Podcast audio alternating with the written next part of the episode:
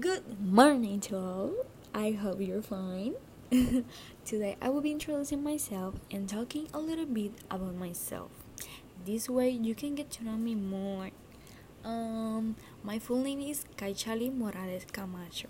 My friends often call me Kisha as a nickname since it is easier to pronounce.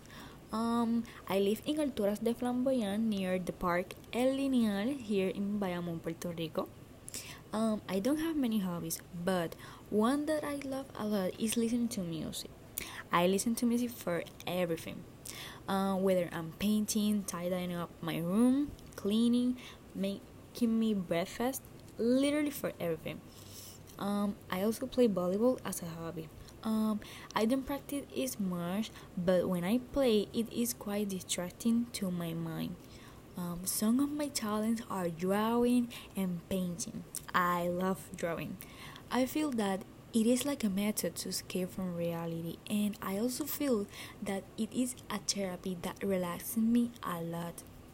Um, even my mother has told me that when she sees me painting is when she sees me most relaxed.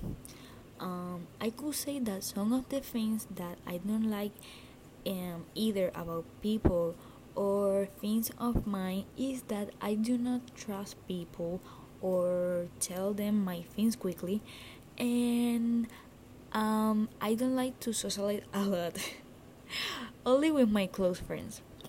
I would say that something specific to my personality is that I am creative and perfectionist and I like to help out if someone's needed um, my expectations in this course are to be able to learn to write better English and to lose more fear of speaking. Um, my favorite class is science. I love science and everything to do with space. And and always remember to look for the positive side of the things, no matter how difficult they may seem. Thank you very much for taking your time and listening to me.